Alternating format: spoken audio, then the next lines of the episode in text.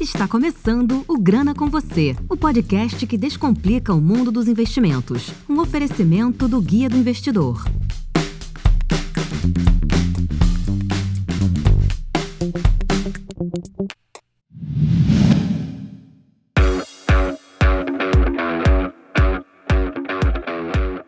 Você sabe o que é uma sociedade cashless? Hoje eu estou aqui com o Daniel Calonge, que é gestor de fundos da Mobius e um dos cofundadores da Monetos, para conversar com a gente sobre o tema. Bem-vindo, Daniel, e obrigado por aceitar nosso convite aqui para o nosso podcast. Bom, primeiramente eu queria que você se apresentasse para o nosso público, falasse um pouquinho de sua trajetória, contasse um pouquinho de sua história aí para a gente saber mais aí. Muito legal, Jansen. Obrigado por ter me convidado. Acho que vai ser um papo bem legal aqui. Cara, eu comecei lá atrás, em 2005, a empreender. Depois disso, quando as empresas começaram a ir um pouco melhor, começou a sobrar um pouco de dinheiro. Comecei a investir esse dinheiro, apaixonei com esse mercado de investimentos. Fui trabalhar numa gestora lá em 2010, fiquei lá três anos. Quando eu consegui os três anos de experiência necessário para ser gestor de investimentos, eu montei a Monetos lá atrás. Em 2016, a gente fez uma mudança que foi super importante na história da empresa, foi transformar ela digital. Então, quando a gente fala ali de 2015, 2016, ainda era bem complexo abrir conta numa corretora. A grande maioria das pessoas que conseguiam investir bem precisava ter um patrimônio muito grande e a gente veio com essa pegada de simplificar os investimentos para que todo mundo conseguisse investir bem.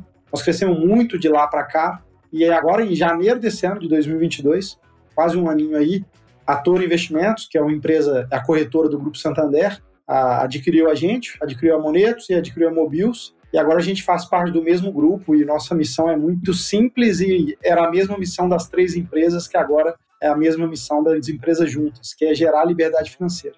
É um pouquinho da trajetória. Muito bom. Tem bastante experiência no, no assunto aqui, né? Principalmente porque envolve educação financeira. Então a gente vai conversar bastante aí. Mas vamos lá, assim, vamos entender primeiro o que é que esse termo em inglês, o que é que quer dizer cashless, né? O que é que seria isso e por que uma sociedade cashless? Você poderia explicar pra gente um pouco? Perfeito. Na prática é muito mais simples do que a palavra parece, né? Que é uma sociedade em que a gente pode viver sem ter o dinheiro físico, né? Sem precisar de estar tá andando com, com papel moeda ali, né? Isso é legal, assim, porque tem dois anos que eu assumi que eu não ia andar mais com carteira, eu ando com cartão de crédito e o resto dos cartões no meu celular, e com o advento do Pix você consegue fazer transferência em qualquer lugar. Assim. Então, você não precisa mais ir no caixa eletrônico, ficar tirando dinheiro, ficar portando esse dinheiro, que é até perigoso, né? A gente sabe que Pix ainda tem alguns golpes, assim, mas eu acho que o perigo de ficar andando com dinheiro físico e indo no caixa 24 horas é muito acima do que o risco que a gente vê no Pix por aí. Com certeza, é isso que eu ia te perguntar. Hoje, com o uso do Pix, já ultrapassando a questão do TED DOC né, no Brasil, a gente já pode considerar que o Brasil é uma sociedade cashless ou, ou não? Ou ainda tem muito à frente? Não, eu acho que sim, e,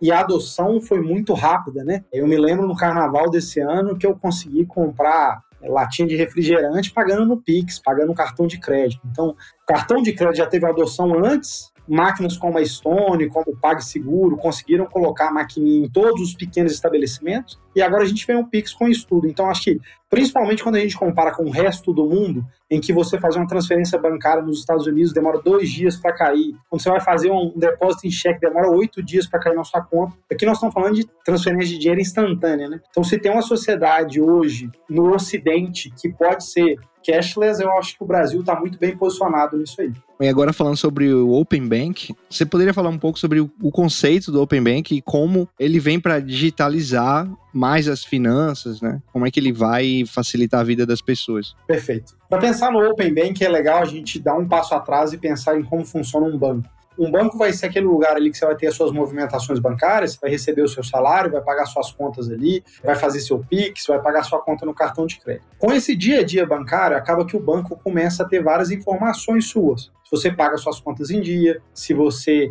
paga o limite do seu cartão de crédito em dia, se você é assalariado, se você recebe todo mês, e com base nisso, ele consegue ver se você vai ser ou não um bom pagador. E se você passar nos scores do banco, ele vai te fazer empréstimos, te oferecer financiamentos imobiliários, financiamento de automóvel. Só que isso o que, que acontece? Quando essa informação está só no seu banco de relacionamento e ela não está fora, acaba que você vai ter condições no seu banco que outros bancos não iriam te permitir. Então, não tendo uma competição muito grande pelo cliente. Portanto, não necessariamente você vai conseguir a melhor oferta de crédito. Qual é a ideia do Open Bank? Pô, se o Daniel vai lá, paga a conta dele em dia, recebe direitinho ali, tem um cartão de crédito num banco tal com um limite de X mil reais. Pô, se eu passar essa informação para outro banco, será que essa disputa pelo Daniel não pode baratear o custo de crédito, não pode dar um cartão de crédito para ele com mais limite? Então ele vai, passa essa informação para outros bancos, sempre entendendo que a informação é do correntista, é da pessoa física, então no meu caso a informação é minha. Se eu quiser passar do banco A para o banco B, agora o banco B vai ter os meus dados, ele vai poder analisar o seguinte: pô, se o Daniel fosse aqui, meu cliente do banco, com todas essas informações, eu daria um crédito com a taxa de juros X. Se essa taxa de juros for mais barata do que eu tenho, eu posso ir lá e pegar um empréstimo muito mais barato no banco B do que no banco A, que é o do relacionamento. Então o Open Bank vem para aumentar essa competição e tentar melhorar as condições de crédito para a população brasileira, principalmente em termos de taxa de juros. E você acha que a questão da pandemia, e principalmente a, questão do auxílio ter vindo na pandemia de forma digital, você acha que isso acelerou o Brasil ter uma adoção mais rápida de meios de pagamento digitais, assim, se tornar uma sociedade cashless? Com certeza. Eu acho que o Auxílio Brasil ali quando ele veio com 600 reais e as pessoas podendo fazer isso sem precisar numa agência. Quem vai no interior sabe disso muito bem, né? Na hora que a gente ia no dia do pagamento do Bolsa Família, lá no interior, era muito comum você ver filas e filas na Caixa Econômica Federal, nas lotéricas, no Banco do Brasil, que as pessoas iam receber. Agora, com isso digital, a pessoa começou a receber ali no app e ela percebia que ela conseguia pagar tudo, né? Ela não precisava mais sacar aquele dinheiro e ficar andando com aquele dinheiro o mês inteiro. Então, isso facilitou e digitalizou o brasileiro, né? Que agora ele entendeu que ele recebe aquele dinheiro, que aquele dinheiro não vai sumir ali do celular dele e que ele consegue pagar todas as contas dele ali pelo celular acho que foi um grande salto para o Brasil em termos de ser cada dia mais menos dependente do papel moeda. Com certeza, facilitou bastante, né? Hoje, segundo dados que a gente tem aí, segundo a pesquisa da PwC, pagamento sem dinheiro deve saltar 80% até 2025. Então, é um volume gigante, né, que a gente vai ter aí em pagamentos, por exemplo, por aproximação, uso de aplicativos dos chamados super apps, né, como o WeChat, até aproveitando, queria que você falasse um pouco sobre outros cases que não o Brasil, por exemplo, a China. Não sei se você também está a par da Estônia nessa questão e outros países que você possa citar e, e falar como outros países já estão com suas sociedades avançando nesse quesito. A China, em termos de países grandes, é o país mais avançado no cashless e há muito tempo, né? Tudo lá se paga com QR Code. Uma coisa muito interessante que aconteceu na China é que a China praticamente ela pulou o cartão de crédito. Né? A inovação, na hora que chegou lá, as pessoas já tinham celular e não tinham essa coisa do cartão de crédito. Então todo mundo lá com ou o WeChat ou o, o Alipay do Ant Financial, ele consegue pagar todas as contas dele usando um QR Code em qualquer lugar, né? É praticamente impossível na China você pagar alguma coisa em dinheiro. E tem algumas imagens até legais, assim, que você vê as pessoas morando na rua e ela pede dinheiro e ela tá colocando ali um QR Code para a pessoa fazer uma espécie de Pix chinês lá e conseguir transferir dinheiro para elas. Assim.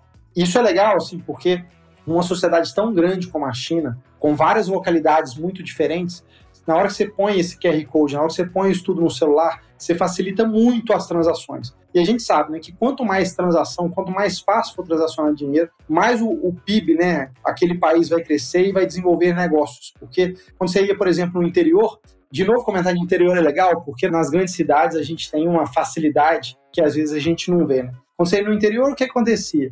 A grande maioria das vezes você não tinha um supermercado, você tinha os mercadinhos. Por que do mercadinho? Porque ele era aquele cara que ele dava crédito aquela pessoa ia receber o Bolsa Família, ou ela ia receber o salário, e aí no dia de receber o salário ela não fazia as compras, ela pagava as compras que ela já tinha feito nos últimos 30 dias, na grande maioria das vezes. É o famoso fiado, né? É o famoso fiado, sim. E isso é muito legal, você pensar, pô, você tem crédito, mas em troca desse crédito você está comprando produtos muito mais caros. Então, na hora que você digitaliza e põe dinheiro na mão da população, você também permite que, em vez dele olhar em qual lugar que ele tem crédito, ele vai olhar o melhor preço. Então, no final do dia, aquela pessoa consegue, com aquele mesmo dinheiro, comprar mais. E se isso é verdade aqui no Brasil, imagina num país do tamanho da China, com mais de 1 bilhão e 400 milhões de pessoas, o efeito que isso tem lá é muito poderoso. E existe até uma pesquisa aqui, que eu estava lendo aqui enquanto a gente grava, que a China tem sido pioneira nesse movimento, né? E que esse ano está previsto ainda que os usuários que usam pagamento mobile vão representar 61% né, dos 947 milhões de usuários que utilizam pagamentos móveis do mundo inteiro, né?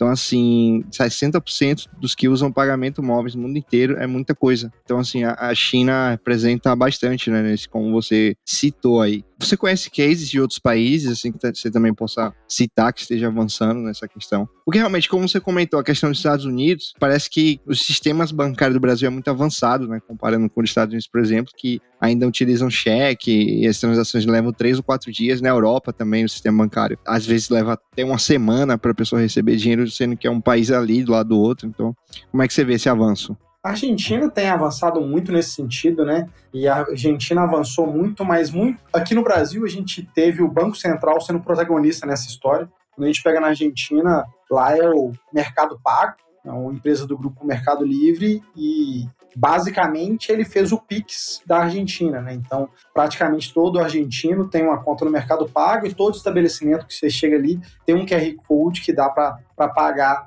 desse jeito. Assim. Mas uma coisa que, que eu acho que levanta questionamentos, assim, e que como toda tecnologia e toda evolução tem coisas boas e tem coisas ruins, quando a gente fala de China principalmente, a gente não pode esquecer que lá é uma ditadura e que o controle das informações pessoais é muito rígida. Né? Então, eles sabem exatamente onde um chinês está a cada momento. Quando você começa a correr numa praça, ele te fala quantos quilômetros você correu. E agora, além dele saber onde você está fisicamente, ele sabe todas as transações financeiras que você está fazendo. É um dos questionamentos que as pessoas trazem aqui no Brasil, da diminuição da privacidade nesse sentido. Mas é isso, né?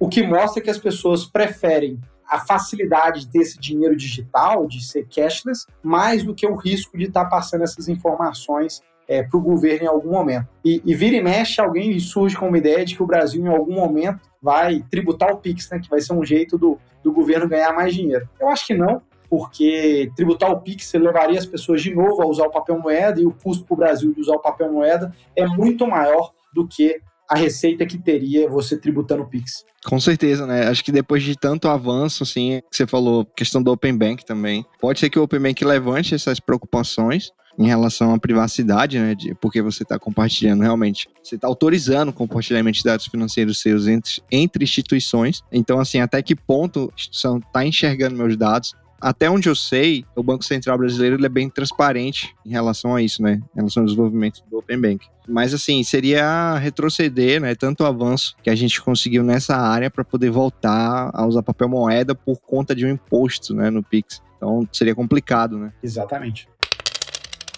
Mas agora, vamos lá, falando em educação financeira, você acha que pelo fato das pessoas terem acesso muito mais fácil ao dinheiro ali digital, você acha que é mais fácil delas gastarem também? Acho que com certeza, assim, a gente já trabalha com planejamento financeiro há bastante tempo e uma das coisas que a gente já instruiu alguns clientes é, cara, troca o seu cartão de crédito por dinheiro físico. E esse é um efeito muito natural que a gente vê, né? Você vai lá no banco e você tira duas notas de 100 reais. Primeira vez que você vai gastar, você vai trocar aquela nota de 100 reais, é um sentimento muito pior do que é passar no cartão, assim. E tem uma coisa até mental nesse sentido, né? Porque você passa o cartão, passa o cartão, passa o cartão e o cartão continua inteiro. Enquanto aquele dinheiro, você vai chegar no final do dia, você gastou 100 reais almoçando, lanchando, comprando alguma coisa, você chega no final do dia e você fala, pô, gastei 100 reais hoje. Quando no cartão de crédito, é muito comum você ver as pessoas se assustarem com a fatura, né? Ah, não me lembro de ter gastado esse tanto, não me lembro de ter gastado com isso ou com aquilo. Então, isso aumenta ainda mais a necessidade do brasileiro a entender que cartão de crédito não é crédito, ele é simplesmente um meio de pagamento. Né? Não é porque você tem 10 mil, 20 mil ou 5 mil de limite que você pode gastar, porque no final do mês aquela fatura vai chegar e você precisa gastar do mesmo jeito que você gastaria sendo dinheiro ou não, independente, né? Porque um dia você vai ter que pagar essa fatura. Exatamente, né? Você perde o controle ali do quanto você tem de saldo, como você falou, você vendo o dinheiro ali na carteira fica muito mais fácil. E, e nesse ponto é interessante, assim, é claro que o dinheiro físico é muito melhor para você ver o quanto você está gastando, mas entre o Pix e o cartão de crédito, eu acho que o Pix te ajuda mais a saber o quanto você está gastando, né? Porque toda vez que você vai fazer o Pix, você precisa entrar na sua conta bancária ali e você vai ver o quanto você tem de saldo. No cartão de crédito, você simplesmente vai passar ali, você não sabe o quanto você já gastou. Então, acho que para esse efeito de você saber quanto você está gastando, o Pix é muito melhor do que o cartão. Você falou também, você comentou sobre em relação aos problemas, né? Que vem, assim, o outro lado da moeda, da questão de uma sociedade cashless, né? Acho que a principal preocupação seria, por exemplo, pessoas sem acesso à internet, né? Ou, ou sem acesso a smartphones, apesar que no Brasil existem mais smartphones do que pessoas, mas teria essa preocupação com a internet, né? Como pagar offline, né? Como é que você resolveria isso? Isso é legal de você falar, né? Eu acho que o sem internet, a gente vê muitos estabelecimentos, quando eles estão num lugar que a internet pega mal, ele acaba disponibilizando Wi-Fi para as pessoas, porque ele já viu que isso é super necessário. Mas a gente começa a ser cada dia mais refém de bateria de celular, né? Porque se você tiver com um cartão de crédito no seu celular hoje, usando o Apple Pay, usando o Google Pay, por exemplo, se a bateria do seu celular acabar, você vai ter que carregar, você não vai ter outra solução, né? Mas eu acho que a sociedade vai evoluindo como isso, sabe, Jansen? A gente já vê isso. Então, esse efeito das pessoas disponibilizarem Wi-Fi, esse efeito das qualquer lugar que você vai hoje tem um carregador de celular. Acho que vai ficando cada dia mais fácil. E tinha isso também, né? Quantas e quantas vezes a gente já não saiu de casa quando foi ver, não levou a carteira, não conseguiu pagar. Acho que é um dos efeitos colaterais dessa nova tecnologia, mas não é muito diferente do que a gente tinha se a gente esquecesse o dinheiro em casa. Tem o 5G chegando também, né? Então, acho que isso pode, de certa forma, ajudar, né? E é legal falar nisso, né? Como que as tecnologias elas se retroalimentam, né? Dez anos atrás, pensar que você ia entrar no seu celular em qualquer lugar e fazer um Pix, grande parte dos lugares você não ia ter uma internet que funcionasse. Hoje já praticamente isso não é problema e você vem o 5G ainda mais forte com isso. Então acho que esse problema vai ser cada dia menor. E mais interessante, eu acho, se complementando o que você falou, é notar o quanto antes as empresas e as pessoas também, muita gente era resistente em adotar, digamos assim, tecnologias digitais de, de pagamento, né? Porque as pessoas suspeitavam de fraudes, de golpe. E hoje você vê, tipo assim, minha mãe, meus pais, eles pagam coisas com Pix e, assim, não tem preocupação em relação a isso, porque de certa forma, eu acredito que houve um trabalho das instituições financeiras, né, da questão de educação, né, mas como é que você enxerga isso, assim, dessa questão? Eu acho que tem um efeito que ele é acumulativo, né? As pessoas mais early adopters que topam esse risco mais cedo, elas vão usando e elas começam a mostrar para as outras pessoas que não tem esse risco. Né? Eu lembro a primeira vez que eu virei o meu pai e falei do Uber, que ele ia ter um app no celular dele, que ele ia colocar o cartão de crédito, que ele ia pedir um motorista que ele nunca viu, que não é um táxi, e que ia levar ele daqui para onde que ele quisesse ir. Ele falou: não, nunca vou usar isso aqui. Meu pai usa Uber hoje todos os dias. Assim. Eu acho que o Pix é o mesmo efeito, né? No início, muita resistência, muita gente achando que isso não ia pegar. Eu lembro que eu estava no Ceará nos primeiros dois, três meses do Pix, ninguém usava o Pix lá. Aqui em Minas Gerais já tinha um uso bem mais disseminado. E aí, um ano depois, quando eu fui lá trabalho de novo, todo mundo já usava o Pix no Ceará. Então, eu acho que é muito mais uma questão de quanto tempo isso vai demorar para ser disseminado nos diferentes grupos e nas diferentes faixas etárias. E muito mais do que a idade, né? É perfil tecnológico mesmo, né? Quem é nativo digital aí tem menos de 30 anos, para ele essas tecnologias fazem muito parte da vida, né? Ele nem para e pensa se vai ser perigoso ou não. As pessoas mais velhas, que estão com 60, 70, para eles é muito novo. Mas à medida que eles veem todo mundo usando, e veem a facilidade que é, e ele tenta a primeira vez, né? Quem não se lembra da primeira vez que comprou um produto online, comprou um produto baratinho, comprou com medo e. Tá morrendo de medo, né? Morrendo de medo, e no dia que chegou em casa, pô, agora as pessoas compram televisão, compram um computador, produtos de muito mais valor, e ninguém mais tem medo de comprar online desde que o site seja seguro. Acho que com o Pix e com as transações digitais vai ser a mesma coisa. Acho que até carro, se duvidar, hoje em dia as pessoas até compram fazem reserva, pelo menos, né? O que acontece com a Tesla, você reserva seu carro online. Então, assim, você paga parte do carro online.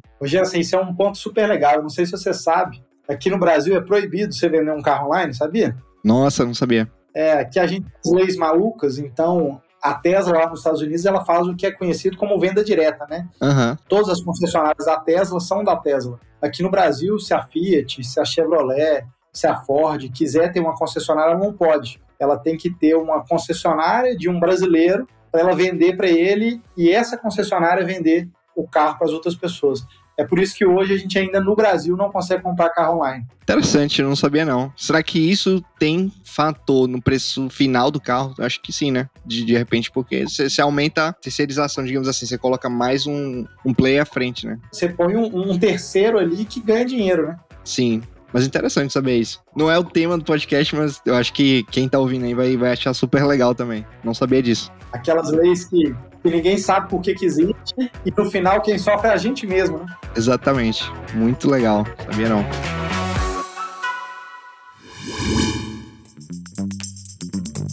Tal conversar sobre investimentos e tirar todas as suas dúvidas? Faça parte do grupo do Guia do Investidor do Telegram. Acesse guiadoinvestidor.com.br barra Telegram ou clique no link que está na descrição.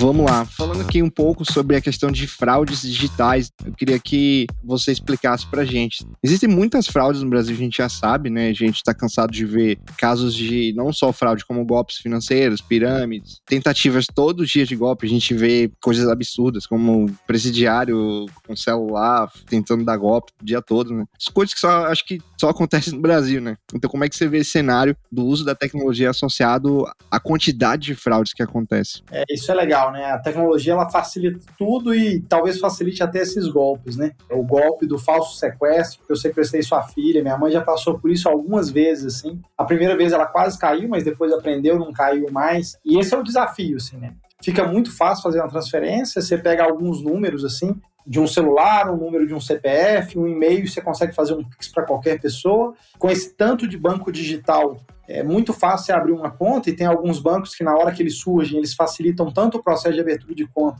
que eles acabam não verificando se é aquela pessoa mesmo e você tem fraudes nesse sentido. Mas o que eu percebo, assim, é quase como se fosse um castelo, né? À medida que as ameaças vão aumentando, os muros do castelo vão subindo. Então a gente já vê uma evolução muito grande, né? A diminuição do, do limite de Pix à noite já diminuiu muito a questão do sequestro relâmpago de madrugada algumas coisas que você pode, né? O banco que eu uso, ele me pergunta quanto que eu quero de limite para mim mesmo e quanto que eu quero de limite para terceiros. Então, se acontecer alguma coisa, eu consigo resolver isso. Já tem banco falando que vai conseguir colocar duas senhas na hora de você entrar no banco, né? Uma senha você tem tudo liberado e outra senha você vai ter algumas coisas com limite, o saldo todo não vai aparecer, por exemplo, a sua parte de investimento. Então, a gente vai ter que evoluir nesse meio, né? A gente vai ter que ficar cada dia mais cuidadoso, porque facilita muito a vida de hackers e a vida de golpistas. Você até comentou, pessoas às vezes estão ali no presídio, é, ligando para as pessoas tentando dar golpe, mas é só uma mudança, né? Acho que os golpistas, a criminalidade, ela não, não acaba, ela muda de meio, né? Se antes ele estava ali na porta de um banco tentando te seguir quando você sacava um dinheiro,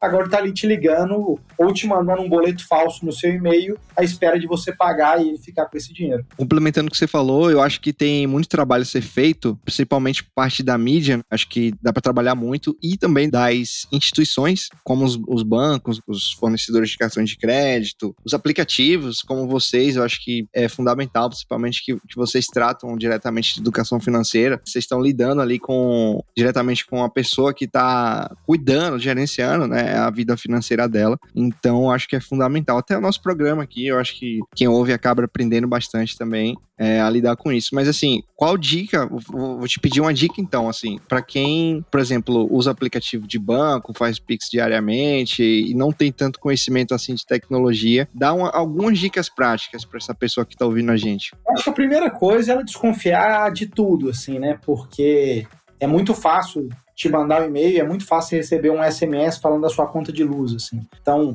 pô, você tem uma conta de luz. Primeira coisa que você devia fazer é checar no site da concessionária de luz do seu estado se aquela conta é isso mesmo, se isso está correto. Não sair clicando em, em, links que venham por SMS, né? Nenhuma concessionária te manda link por SMS, então não sair pagando nesse sentido. Outra coisa, eu acho que é nunca passar sua senha, nem passar dado, nem passar aqueles códigos que vêm pelo WhatsApp para terceiros que você não conhece. Um golpe muito comum que estava acontecendo, alguém tentava usar o seu cartão, te ligava falando que seu cartão tinha sido clonado e passava na sua casa e pegava o cartão para usar esse cartão, mesmo que cortado, mas o chip funcionando ainda. Então é isso, pô, o banco não vai na sua casa pegar um cartão, o banco simplesmente consegue cancelar o cartão da central dele, esse cartão vai ficar inútil ali para sempre. Então, acho que desconfiar dessas coisas que parecem boas demais para ser verdade, que o banco está tão preocupado comigo que está mandando um gerente na minha casa, isso muito provavelmente isso é um golpe, e é ficar mais atento, assim, né? Acho que a cada dia que passa com a facilidade desses golpes, a gente precisa ficar mais responsável por isso e mais atento e mais desconfiado. Infelizmente, esse controle acaba sendo cada vez mais nosso. Isso aí. Acho que só para terminar esse assunto das fraudes, acho que não instalar aplicativos suspeitos, né? Aplicativos não oficiais. Exato. É sempre seguir as cartilhas, sempre ouvir o que seu banco tem a falar, dar uma lida no, no, nos conselhos, às vezes mandam e-mails, então sempre ler com calma, sempre ouvir as dicas, eu acho que é fundamental. E Jansen, tem um ponto muito legal nesse sentido, né? É, se alguém invadir a sua conta e tirar todo o seu dinheiro sem você ter feito nada, no Brasil se entende que a responsabilidade é do banco e não sua. Então, nós temos que tomar muito cuidado é com as nossas ações nesse sentido, né? Então, a gente fazer um Pix para alguém que está errado, a gente pagar uma fatura de um cartão que não é nosso, receber alguma coisa por e-mail e sair fazer uma transferência. Porque o banco acaba que, no cenário brasileiro, né, se ele não te desse essa garantia, pessoas perderiam a confiança nos bancos. Então, a gente vê vários e vários casos que até a pessoa que errou e o banco acaba ressarcindo ela mas é uma dor de cabeça muito grande, né? Então é melhor ficar atento e fazer o que você falou, né? Sempre baixar apps sérios, não sair baixando qualquer coisa, nem clicando em qualquer coisa, porque o risco fica grande. Muito boas dicas.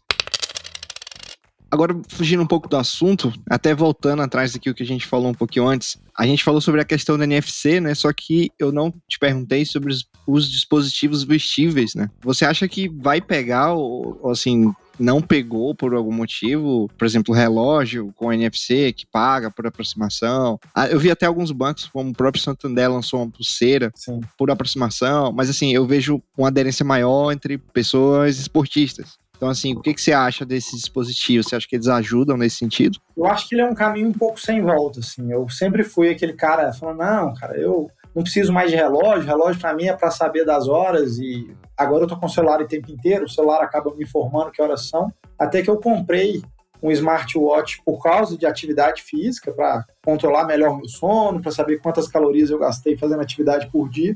E hoje todos os meus cartões estão no meu relógio, eu consigo praticamente sair para correr, tomar água de coco, chamar um Uber usando meu relógio. Então, a partir do momento que eu comprei o relógio por outras coisas, e na hora que eu vi que ele fazia isso, eu virei um adepto disso. Assim. Tem algumas tecnologias mais modernas que eu acho que tem mais dificuldade para pegar, até aquele óculos do Google que foi descontinuado, mas eu acho que os smartwatches estão cada dia mais ganhando o gosto do povo, principalmente à medida que eles ficam cada dia mais baratos. Né?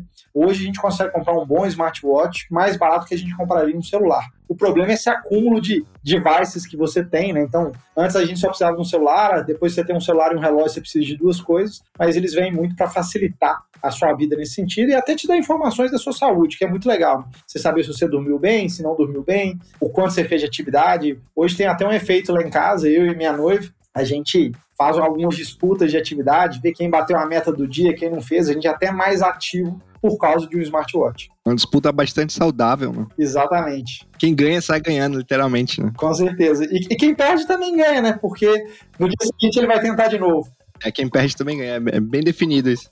Mas para encerrar aqui o programa, vamos só falar um pouco sobre as criptomoedas. Como você enxerga o Bitcoin, as criptomoedas inseridas nesse contexto de sociedade cashless? Porque, assim, na minha opinião, que sou um pouco suspeito de falar que eu já venho de criptomoedas, para quem conhece minha história. Eu acho que, assim, as criptomoedas, para o uso, no geral, assim, como forma de pagamento, elas não pegaram e eu acho que não vão pegar tão cedo, porque para o usuário final, né, para o leigo, não é tão fácil. Né? Acho que essa aí é a minha opinião, mas qual é a sua? O que é que você enxerga isso? Eu concordo com você totalmente, sim. Eu acho até que a função do blockchain e, e, do Bitcoin é muito maior do que simplesmente esse uso. Eu acho que esse uso já está muito facilitado, né? Nada vai ser mais simples do que fazer uma transferência entre dois brasileiros do que usando o Pix, por exemplo. Mas aí, quando você vai fazer transferências internacionais, ainda são coisas muito caras e em alguns lugares envolve imposto e quando não envolve, envolve tarifas muito caras que o Bitcoin está aí e pode ajudar muito bem nesse sentido. Assim. Mas tem um ponto que eu acho que toda essa tecnologia cashless, e à medida que a gente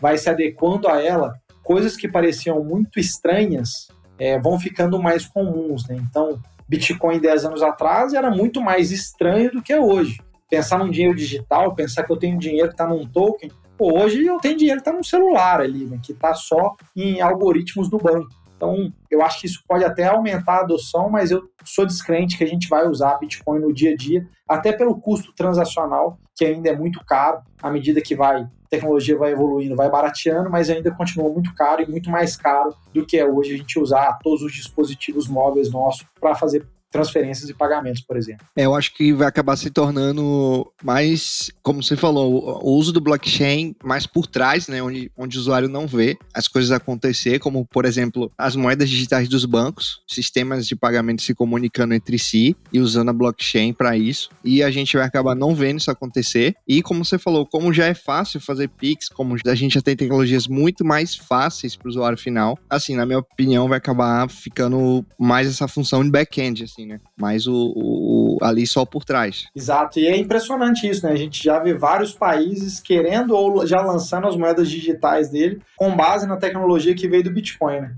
Isso é bem interessante de ver hoje. Isso até é interessante, Daniel, porque a gente tem casos reais né, no mundo, como por exemplo El Salvador, que o, o atual presidente de El Salvador, o Naib lá, né, que ele declarou que o Bitcoin seria uma moeda oficial do país. E o resultado na prática, após alguns anos, foi que as pessoas não usam é, realmente para fazer os micropagamentos, né? Então, esse foi um caso de uso real, né, que a gente viu acontecer e não deu certo, né? No final das contas, se tornou mais um mote assim para ele, acho que até para o país assim, né, para chamar atenção na mídia e até para dar relevância para o Bitcoin, porque ele é um investidor de Bitcoin também, do que em si uso, né, no dia a dia assim como meio de pagamento. É, com certeza, porque quando a gente pensa em meio de pagamento, ele tem que ser todo mundo tem que aceitar ele como meio de pagamento e a gente percebeu que até em El Salvador a tecnologia não estava pronta. Né? Eu vi um repórter que foi lá para ver, a grande maioria dos lugares não conseguia receber Bitcoin nesse sentido. E tem um problema, né? O Bitcoin ele tem várias qualidades, mas como moeda corrente, ele tem um problema que é a alta volatilidade nele embutida. Né? É comum a gente ver dias de variação de mais de 5%. Né? é muito complexo você pensar que você vai comprar um negócio que o preço daquilo não muda, mas o valor do seu dinheiro perante aquilo muda 5% para cima, 5% para baixo, com uma frequência muito grande. Acho que criou uma dificuldade para ser uma moeda mas que trouxe todos os outros benefícios que a gente comentou de transferência de dinheiro. E muita gente usa o Bitcoin até como investimento, né? Que ele fala que é o único dinheiro que ninguém vai conseguir te tomar, né? Que o governo nunca vai conseguir confiscar. Que no Brasil a gente já viu o confisco da poupança, é praticamente impossível a gente pensar que teria um confisco do Bitcoin. E a gente vê isso muito forte, por exemplo, na Ucrânia, né? Muitas pessoas, para tirarem riqueza dele na Ucrânia do início da guerra, fez isso por meio do Bitcoin. A Argentina é um dos países que mais investe em Bitcoin porque está ali com o controle das divisas, então é opção para as pessoas conseguirem transacionar seu dinheiro em lugares que têm restrições à livre movimentação monetária. Venezuela também, né? Venezuela também, exatamente. Então acho que é, essa função dele é até muito mais nobre do que transações correntes ali para você pagar um sanduíche, pagar um almoço. Deixa para isso para tecnologias menos desenvolvidas e deixa o Bitcoin para as coisas mais importantes. Bom, bem definido mesmo por você. Mas para quem quer saber mais sobre Bitcoin, vou deixar aqui uma dica, né? Ouvir o podcast que eu fundei também, junto com meus sócios. E hoje lá o, Zé, ele tá tocando muito bem. É o Bitcast, só digitar no Google, no Player, qualquer player que você quiser, no YouTube, que você vai achar fácil. E é um podcast bastante ativo no assunto, eles, eles realmente aprofundam muito. Então, aconselho você a ouvir se você quiser saber sobre o tema com detalhes. Agora vamos encerrar o programa. Infelizmente, nosso tempo aqui já deu. Mas eu queria, Daniel, que você deixasse, como de praxe aqui que a gente faz, seus conselhos finais para o nosso ouvinte, né? Pode falar o que você quiser, né? Se você quiser dar uma dica de educação financeira, qualquer conselho que você queira. Perfeito. Eu acho que a dica é sempre pensar no futuro, sabe?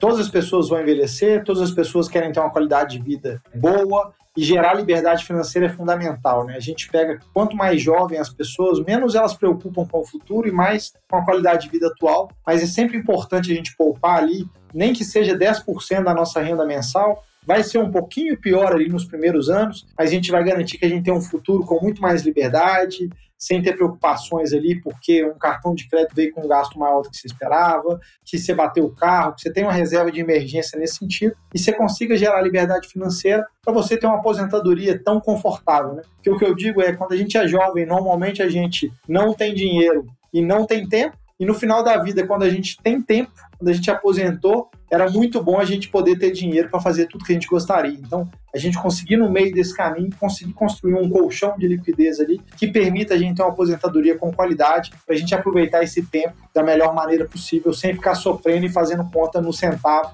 das moedinhas ali. É isso aí, dicas de ouro só para quem ouve o programa até o final. E esse foi mais um Grana. Obrigado, Daniel, pela participação e até a próxima. Obrigado, Jansen. Passou muito mais rápido do que eu esperava. Muito bom o papo. Valeu, tá convidado pro próximo. Boa.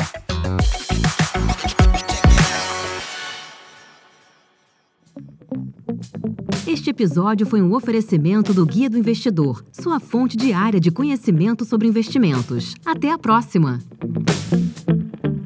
Todo investimento representa riscos. Antes de negociar ou realizar qualquer investimento, faça o devido estudo. Os conteúdos produzidos pelo Guia do Investidor são para fins informativos, não podendo ser considerados como recomendação de investimento.